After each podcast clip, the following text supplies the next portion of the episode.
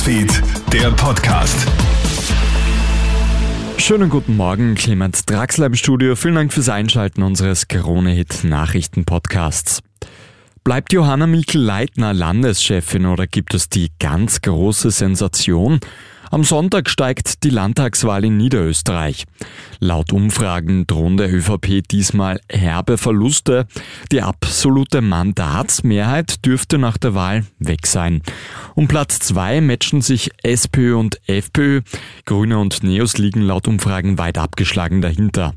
Die Wahl im größten Bundesland Österreichs ist aber auch für die Bundespolitik von großer Bedeutung.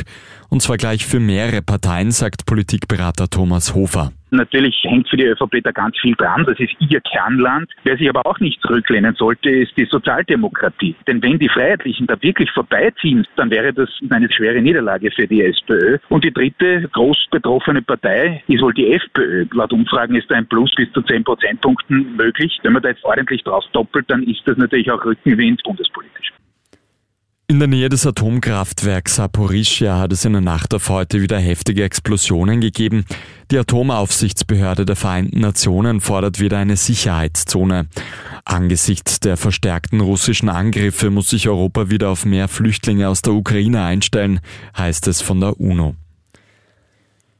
In den USA gibt es wieder einen Fall von tödlicher Polizeigewalt gegen einen schwarzen Mitmenschen.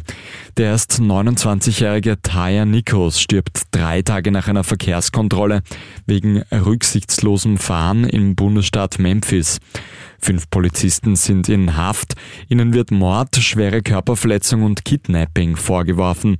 Ein Video der Tat soll demnächst veröffentlicht werden. Der Blockbuster Avatar 2 setzt seinen Siegeszug an den Kinokassen fort. Das Science-Fiction-Abenteuer von Regisseur James Cameron hat seit Mitte Dezember weltweit bereits mehr als 2 Milliarden US-Dollar eingenommen. In der Liste der erfolgreichsten Filme überhaupt rutscht Avatar somit bereits auf Rang 5 vor. Das war der Kronet Nachrichten Podcast für heute Vormittag. Ein weiteres Update. Das hörst du wieder am Nachmittag. Einen schönen Tag noch.